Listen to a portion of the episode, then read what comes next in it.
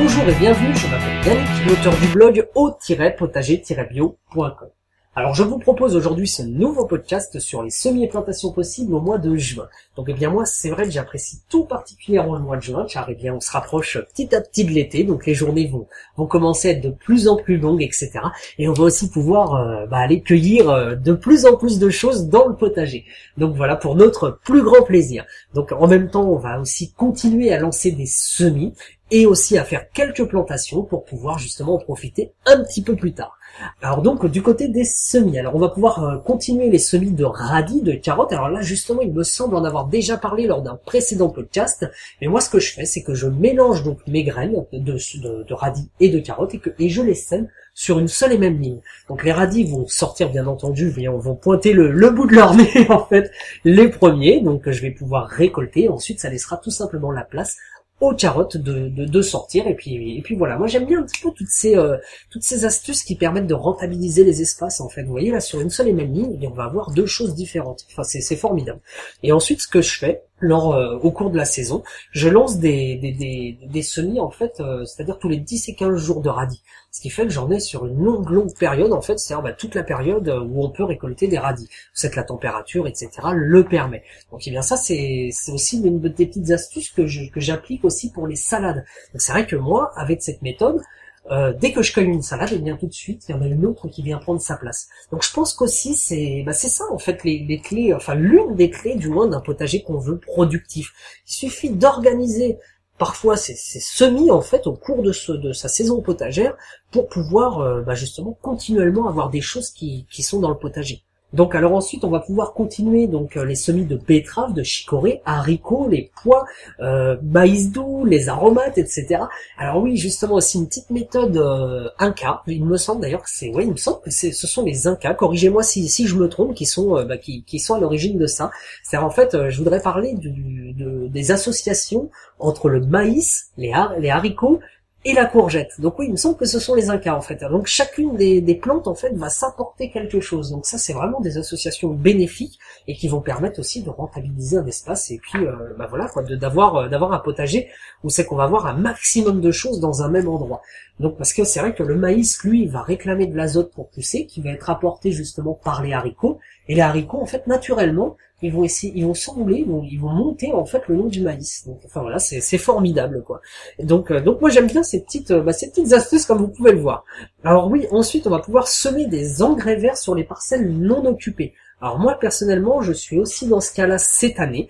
Donc pour euh, pour la petite histoire, voilà, j'ai loué, je loue maintenant donc un, un, espace cultivable à ma commune, donc qui représente quand même près de, de 500 mètres carrés, donc c'est pas rien.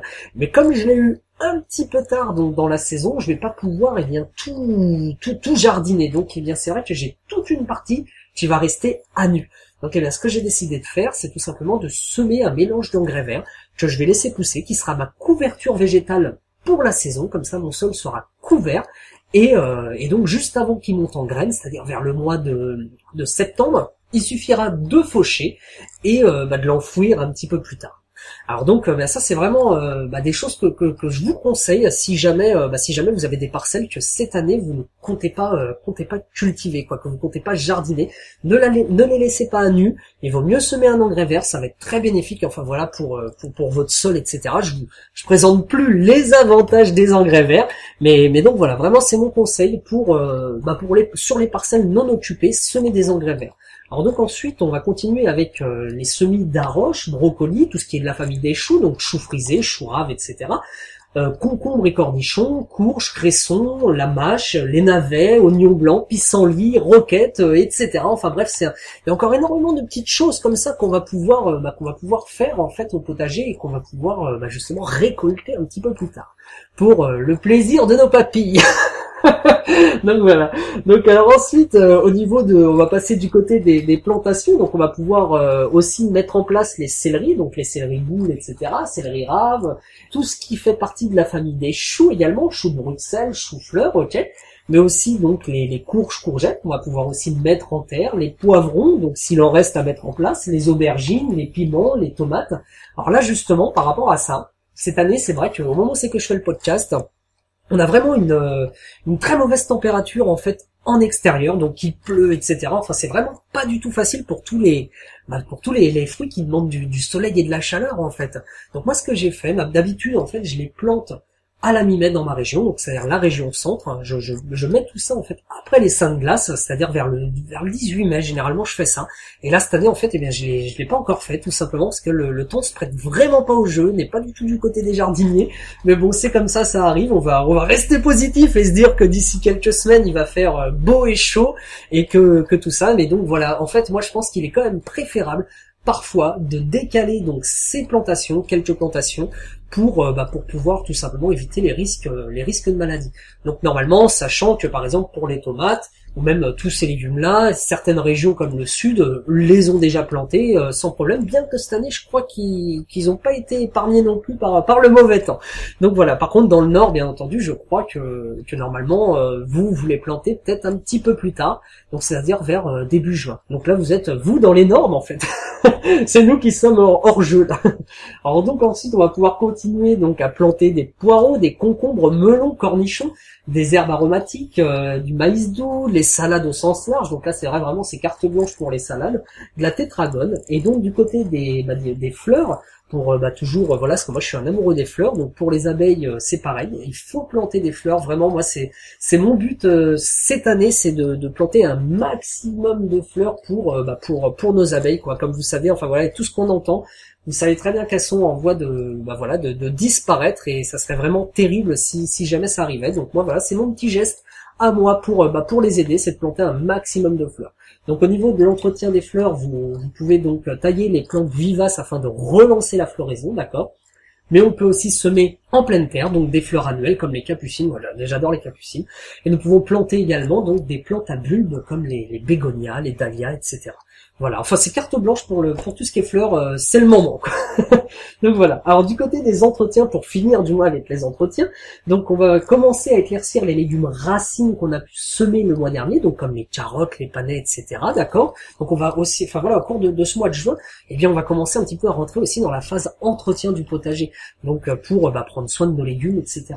Donc également, on va retirer les courbants des tomates. Donc pour ceux qui ont déjà mis en terre donc leurs pieds de tomates, on va tailler les melons, les potirons, concombres, etc. On va buter les pommes de terre. Donc si vous les avez plantées au mois d'avril, mais normalement, euh, même au mois d'avril, vous l'avez sûrement déjà fait. Donc dès l'apparition des feuilles, c'est-à-dire lorsqu'elles arrivent à environ 12-15 cm du sol, on fait une butte, c'est-à-dire qu'on ramène de la terre au pied de manière à développer tout simplement le système racinaire de la plante. Voilà, et pour avoir une, belle et généreuse récolte. Alors donc on va aussi euh, vérifier les paillages, voir si euh, bah, s'ils tiennent le coup, si les mauvaises herbes ne, le, ne, les, traversent pas, sinon n'hésitez pas justement à en rajouter et justement aussi à consulter mon article sur les mauvaises herbes en guise de, en guise de paillage tout simplement. Donc je vous laisse bien entendu le lien en dessous le podcast. Et donc, euh, bah, c'est vrai que va aussi, il va falloir commencer à se protéger de, de, de certains prédateurs. Donc, pour par exemple nos fraises, nos fraises, etc. Donc c'est les oiseaux, les oiseaux en raffolent, ce sont des véritables voraces avec. Moi je vois mes petites fraises, elles ont commencé à sortir, donc ce que je fais, même si je suis très partage, que je veux bien que, voilà qu'ils en prennent quelques-unes, mais leur le problème c'est que c'est des gros voraces. donc eh bien ce que je fais, c'est que je mets tout simplement un filet pour protéger mes fraises. Alors ensuite on va tailler les branches mortes des framboisiers pour euh, bah, justement favoriser leur, euh, leur, leur reprise en fait pour les, les branches restantes, les bien vivantes. Personnellement je l'ai déjà fait depuis un petit moment. Et euh, d'ailleurs, je le fais même, je, le fais même bien avant le mois de le mois de juin. Mais bon, pour ceux qui ne l'ont pas encore fait, voilà, c'est le moment de le faire. Alors donc ensuite, euh, bon, bien que là, ce ne soit pas tellement d'actualité par rapport au temps, mais euh, mais voilà, si dans les dans les semaines à venir, il commence à faire vraiment chaud, pensez à bien arroser donc votre potager. Donc c'est vrai qu'en ce moment, bah, c'est un petit peu mal barré au moment où je fais le podcast, mais voilà, faut surtout pas que les plantes euh, souffrent non plus de grosse chaleur.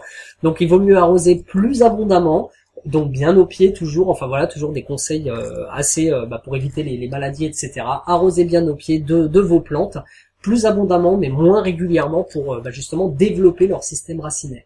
Alors donc ensuite on va éclaircir les fruits des fruitiers donc s'ils sont trop abondants afin de ne pas épuiser l'arbre surtout au début de sa vie. Alors pareil, là, si vous achetez, si vous avez acheté donc des petits fruitiers, il est préférable au début de sacrifier un petit peu de la récolte, c'est-à-dire d'enlever quelques fruits de manière à ne pas épuiser l'arbre. D'accord? Donc il vaut mieux garder que quelques fruits au début de la vie pendant 2, 3, voire même 4 ans, et puis croyez-moi, vous en serez récompensé après. Alors donc, comme je le disais tout à l'heure, ce qui est l'idéal, c'est aussi d'échelonner les semis, comme les salades, les radis, pour tout simplement en avoir en continu.